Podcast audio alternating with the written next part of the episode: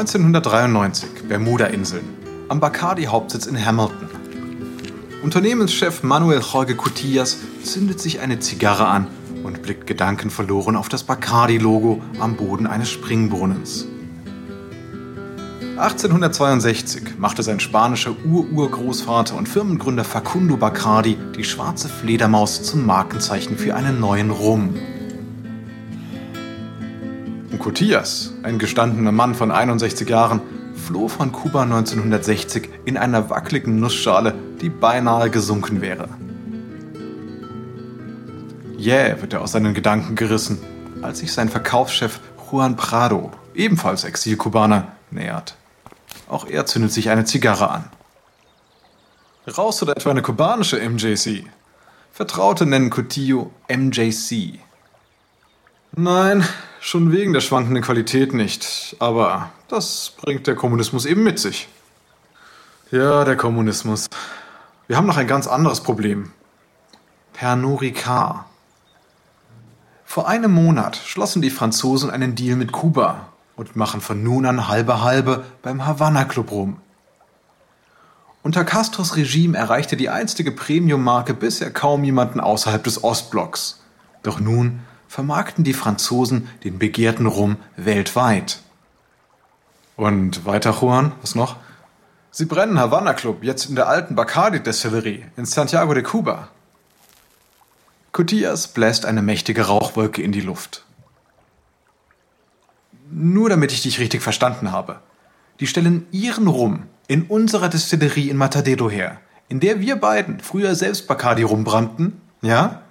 In der Destillerie, die mein Ur-Urgroßvater aufgebaut hat? Ja, leider. Verdammt. Erst steigen die Franzosen mit Castro in die Kiste, dann bekämpfen sie uns mit den Mitteln, die uns gestohlen wurden. Das geht zu weit. Cotillas nimmt die Zigarre zwischen die Zähne und stapft auf und davon. Er schnappt sich ein Telefon und ruft Robert Maxwell an, den Leiter der US-amerikanischen Vereinigung der Spirituosenimporteure. Robert, hier ist Manuel Catillas von Bacardi. Hallo MJC, was gibt's? Können Sie publik machen, dass Pernod Ricard und die Kubaner Havana Club in der Bacardi Destillerie in Santiago herstellen? Wie bitte? Ich bin nicht von Kuba geflüchtet, um mit anzusehen, wie Castro und irgendeine französische Firma mit unserem enteigneten Familienbesitz Bacardi schädigen. Wer so mit Havana Club Profit machen will, den verklagen wir bis ihm schwarz vor Augen wird. Das sehe ich genauso. Doch es besteht sowieso ein Embargo. In den USA kann keiner Havana Club kaufen, egal wo er gebrannt wurde. Ja, das stimmt. Aber das Embargo wird nicht ewig gelten. Alle sollen jetzt schon wissen, wenn es soweit ist, werden wir gerichtlich verhindern, dass Pernod Ricard in den USA Havana Club verkauft. Für Cotillas und Bacardi ist es eine persönliche Sache und sie werden alles tun, um zu gewinnen. Die Wellen schlagen hoch bis nach Washington und werden dort für mächtig politischen Wirbel sorgen.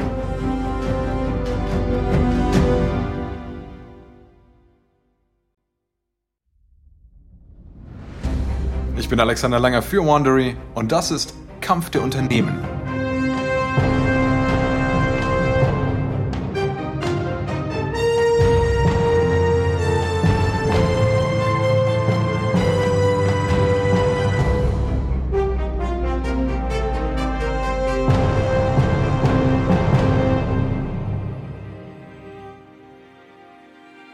In der letzten Episode unserer Reihe Bacardi gegen Pernod Ricard wurde Bacardi dank der Prohibition zum beliebtesten Rum in den USA.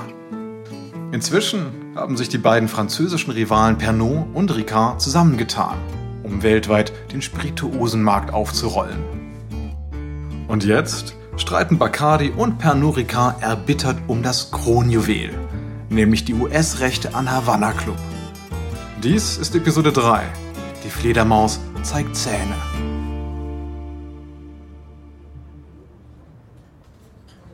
Winter 1993 in Paris. Patrick Ricard, Generaldirektor des französischen Spirituosenkonzerns Pernod Ricard, diniert mit seinen leitenden Angestellten in einem Bistro. Garçon, Du Ricard, s'il vous plaît? Aussitôt, Monsieur. Kurz darauf stellt der Ober eine Runde Gläser mit einer grünen Flüssigkeit auf den Tisch. Dazu einen Krug Wasser mit dem Logo von Ricard Pastis, dem Unternehmen, das Patrick Ricards Vater vor 61 Jahren gegründet hat. Ricard Jr. erhebt das Glas. Auf meinen Vater und die Wärme Südfrankreichs. Trinken wir den Pastis auf seine Art. Fünf Teile Wasser auf einen Teil Ricard. Ein Manager beugt sich zu ihm hinüber und stellt ihm eine Frage. Monsieur, was hätten Sie gemacht, wenn Sie nicht in die Firma Ihres Vaters eingestiegen wären? Etwas anderes stand nie zur Debatte. Mein Vater hätte das sonst als Verrat angesehen. Der Sohn hat die kleine Schnapsmarke seines Vaters zu einem Big Player ausgebaut. 1988 war er federführend beim Ankauf von Irish Distillers, die Jameson und Bushmills Whisky brennen. Und dann sein großer Coup. Er erwirbt eine Hälfte von Kubas Havana Club. Patrick Ricard blickt in die Runde. Alle verstummen. Gut, nun zum Geschäftlichen bitte. Da ist nämlich noch eine Sache bei unserem Havana Club Geschäft mit Kuba. Die Familie Arechabala hat die Marke gegründet und sollte etwas von uns bekommen. Die Arechabalas haben Pernod Ricard bereits mitgeteilt, dass sie dem Deal der Firma mit Kuba nicht zustimmen. Ein Manager schüttelt den Kopf. Ah, Patrick, ich weiß nicht, ob wir das tun sollen. Die Arechabalas haben ihre Marke schon vor Jahrzehnten aufgegeben. Am Ende kommen sie auf die Idee, dass ihnen noch irgendwas zusteht und ziehen damit vor Gericht. Ricard nippt an seinem Pastis, dann antwortet er, eine Zahlung könnte einer Klage vorbeugen und mein Vater hat mich gelehrt, stets korrekt zu handeln. Die Arechabalas hassen Castro, weil er sich Havana Club unter den Nagel gerissen hat. Ich möchte keine Feindseligkeiten gegen uns. Nur Tage später trifft sich ein Pernod Ricard-Anwalt in einer Tapasbar in Madrid mit Mitgliedern der Familie Arechabala. Diese floh 1960 nach Spanien, als das Castro-Regime ihr Rumgeschäft verstaatlichte. Der Anwalt unterbreitet dem Patriarchen der Familie, José María Arechabala Rodrigo, ein Angebot. Der schaut ihn fassungslos an. Soll das ein Witz sein? Das sind ja nur Peanuts. 100.000 Dollar sind ein faires Angebot für eine Marke, die Sie bereits vor 30 Jahren aufgegeben haben. Mitnichten. Havana Club gehört immer noch uns und ohne uns kriegen Sie das Original nicht hin. Wir hüten das Familienrezept, nicht Sie. Und Castro, Castro schon gar nicht. Nun, wenn das Geheimrezept so speziell ist, warum haben Sie mit dem Rumbrennen aufgehört und die Rechte an Havana Club nicht verlängert? In den USA liefen sie bereits vor 20 Jahren aus und Sie haben nichts unternommen. Na, hören Sie, wir mussten wieder alle bei Null anfangen und wir hatten kein Geld, um rumzumachen. Wie soll das gehen? Jetzt reicht es dem Anwalt. Also wirklich, die Markenverlängerung in den USA hätte lausige 25 Dollar gekostet. Sie hätten nur einen Antrag einreichen müssen, nicht mal rumbrennen. Die kubanische Regierung kam 1976 an die Rechte, weil sie sie aufgegeben haben. Der Anwalt atmet tief durch und beruhigt sich. Gut, verstehen Sie. Pernod Ricard muss Ihnen nichts zahlen. Der Deal mit Kuba ist legal. Wir haben unsere Markenrechte legal erworben und Sie haben keinerlei Anspruch mehr auf die Marke. Ja? Unser Angebot ist daher eine faire Geste und ich bitte Sie anzunehmen. Auf keinen Fall. Ihr Angebot ist purer Hohn und steht sehr viel mehr zu. Das Treffen endet ergebnislos. Ein wichtiges Detail haben die Arachabalas verschwiegen. Es gab bereits Gespräche mit einem anderen Interessenten, der nicht nur die Rechte am Namen Havana Club haben möchte, sondern selbst nach dem geheimen Familienrezept brennen will. Und das ist kein geringerer als Havana Clubs alter Rivale Bacardi.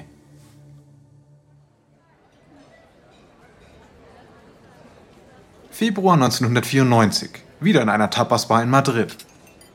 Bacardi-Chef Cotillas genehmigt sich eine Portion Gambas in Knoblauchsoße. Er ist in Gesellschaft der Familie Arechabala. Aufgereiht im Regal hinter dem Tresen stehen etliche Flaschen Havana Club. Doch Cotillas hat Bacardi rum im Glas.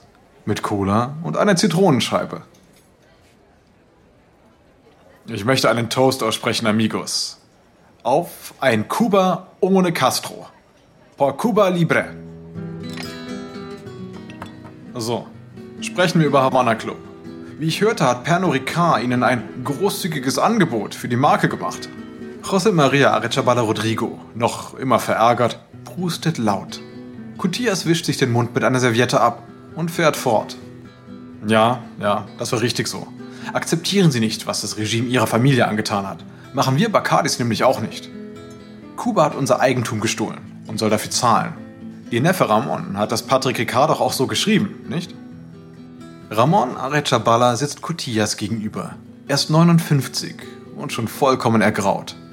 Er hat buschige Augenbrauen und ein verschmitztes Lächeln. Cutillas und Ramon sind nur drei Jahre auseinander. Beide mussten von der Insel fliehen, weil ihnen das Gefängnis drohte. Ramon stimmt nickend zu. Ja, seit Jahren möchte ich Havana Club rummachen. Mir fehlte bisher nur das Geld. Doch Castro hat einen schweren Fehler begangen. Er hat nämlich Rivalen zu Verbündeten gemacht. Gemeinsam können unsere beiden Familien Havana Club neues Leben einhauchen. So sieht es aus.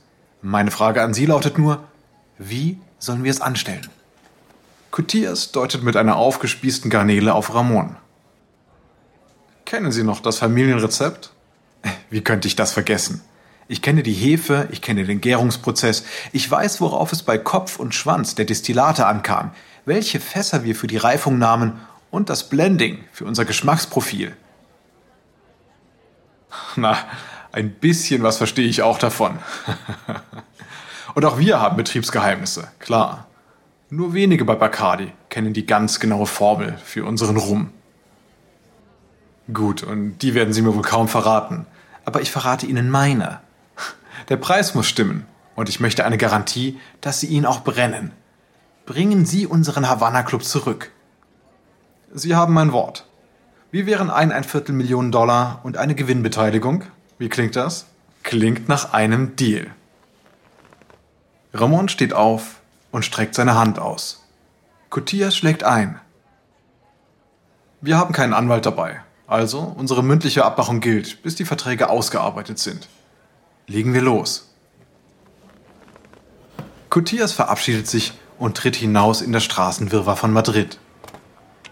Von einer Telefonzelle aus ruft er Bacardis Betriebsleiter in Nassau an.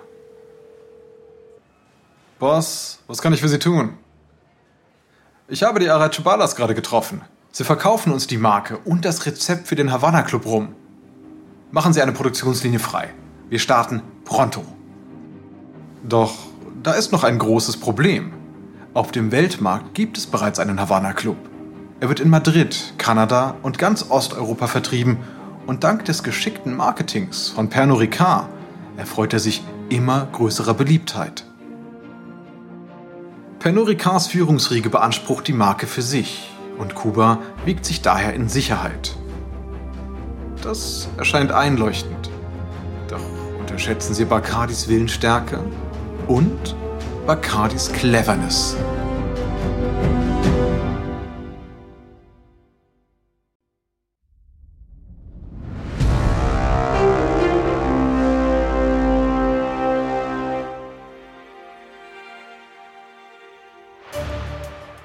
April 1995, ein schwüler Nachmittag in Miami. Juan Prado macht einen Anruf. Er ist der frühere Verkaufsleiter von Bacardi und nun mit der Kuba-Politik des Unternehmens beauftragt. Prado ruft CEO Manuel Jorge Cutillas an. Der Bacardi-Chef arbeitet vom Büro in Nassau auf den Bahamas aus, wo er auch wohnt. Prado möchte grünes Licht, um Bacardis Lobbyarbeit für eine Gesetzesinitiative in den USA, den Helms-Burton Act, zu intensivieren. Hola, Juan. Hey MJC, pass auf, für ein Spendendinner in Miami mit Senator Jesse Helms gibt es noch freie Plätze zu 500 Dollar. Kauf einfach alle. Der Gesetzesentwurf muss durch. Bacardi gibt viel Geld aus, um die US-amerikanische Kuba-Politik in eigenem Interesse zu beeinflussen. Und die Politiker nehmen es an.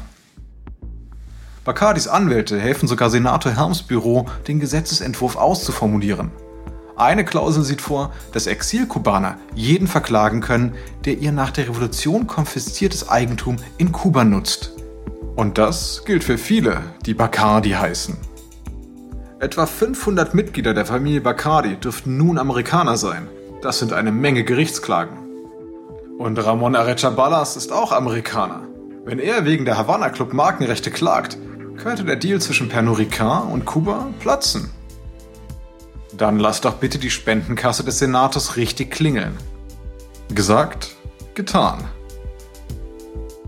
Wenige Wochen später wird Senator Helms beim Spendendinner dem Vorsitzenden von Bacardis US-Ableger vorgestellt.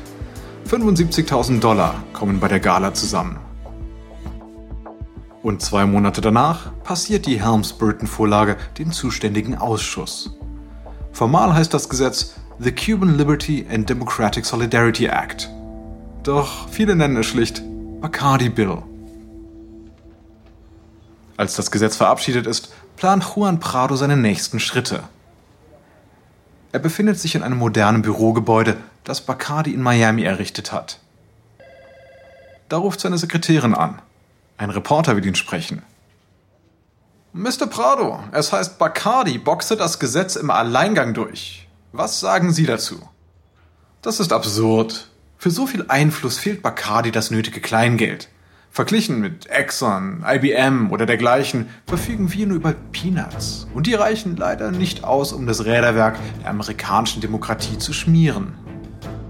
Seit Wochen hängt die Gesetzesvorlage im Senat fest.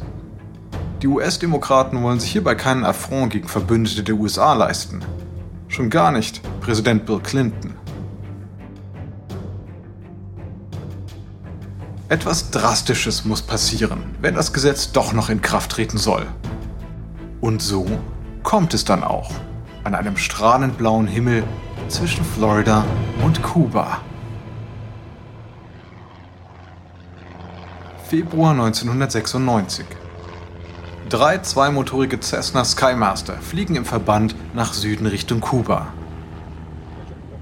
Die Tragflächen dieser Maschinen sitzen oben am Rumpf. So haben die Piloten freie Sicht nach unten auf das gekräuselte Meer.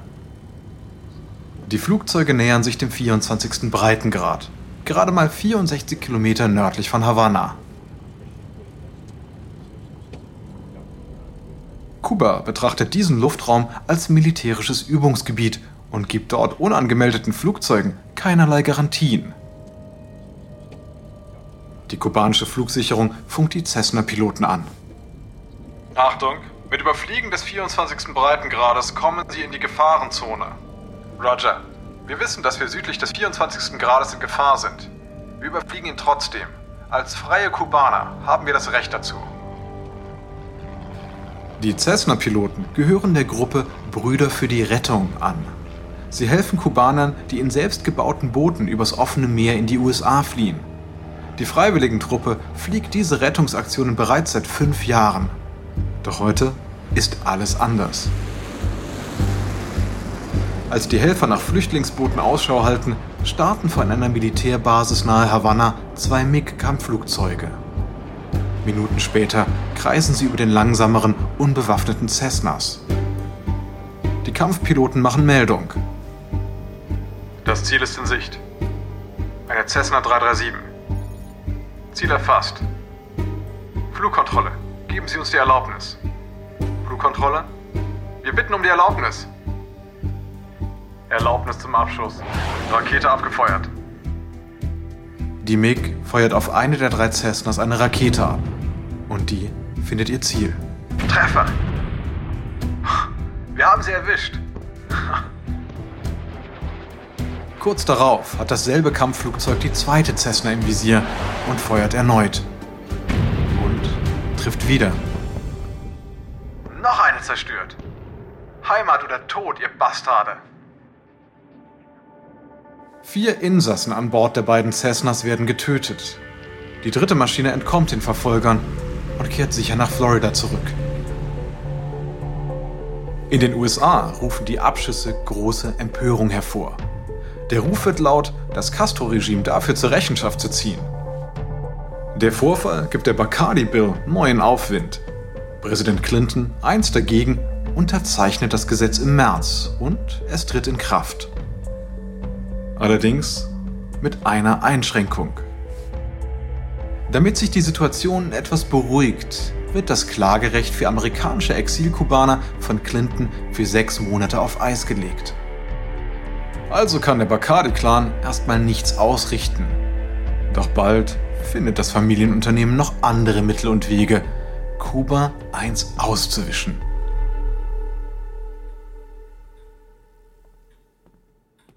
November 1996. In seinem Büro in Paris knöpft Generaldirektor Patrick Ricard seinen zweireihigen Anzug auf. Zum Vorschein kommen sein Wohlstandsbauch und eine teure Seidenkrawatte. Er bittet seinen Gast, sich zu setzen. Es ist Pernod Ricards Topanwalt Pierre-Marie Chateauneuf.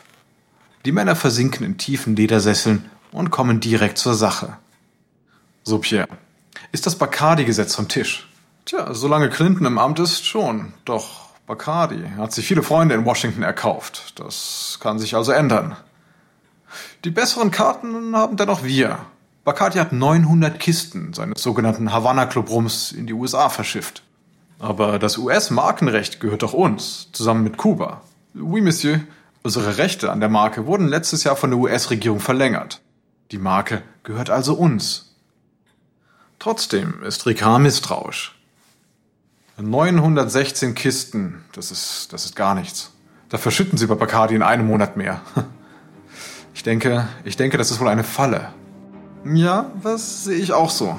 Was auch immer sie im Schilde führen, wir sind im Recht und wir werden gewinnen. Was man bei Pernod Ricard nicht weiß, just in diesem Moment hackt Bacardi im politischen Washington etwas Neues aus. Das Unternehmen mit dem selbstgewählten lässigen Tropenimage holt zu einem mächtigen Schlag aus, den die Franzosen so nicht kommen sehen.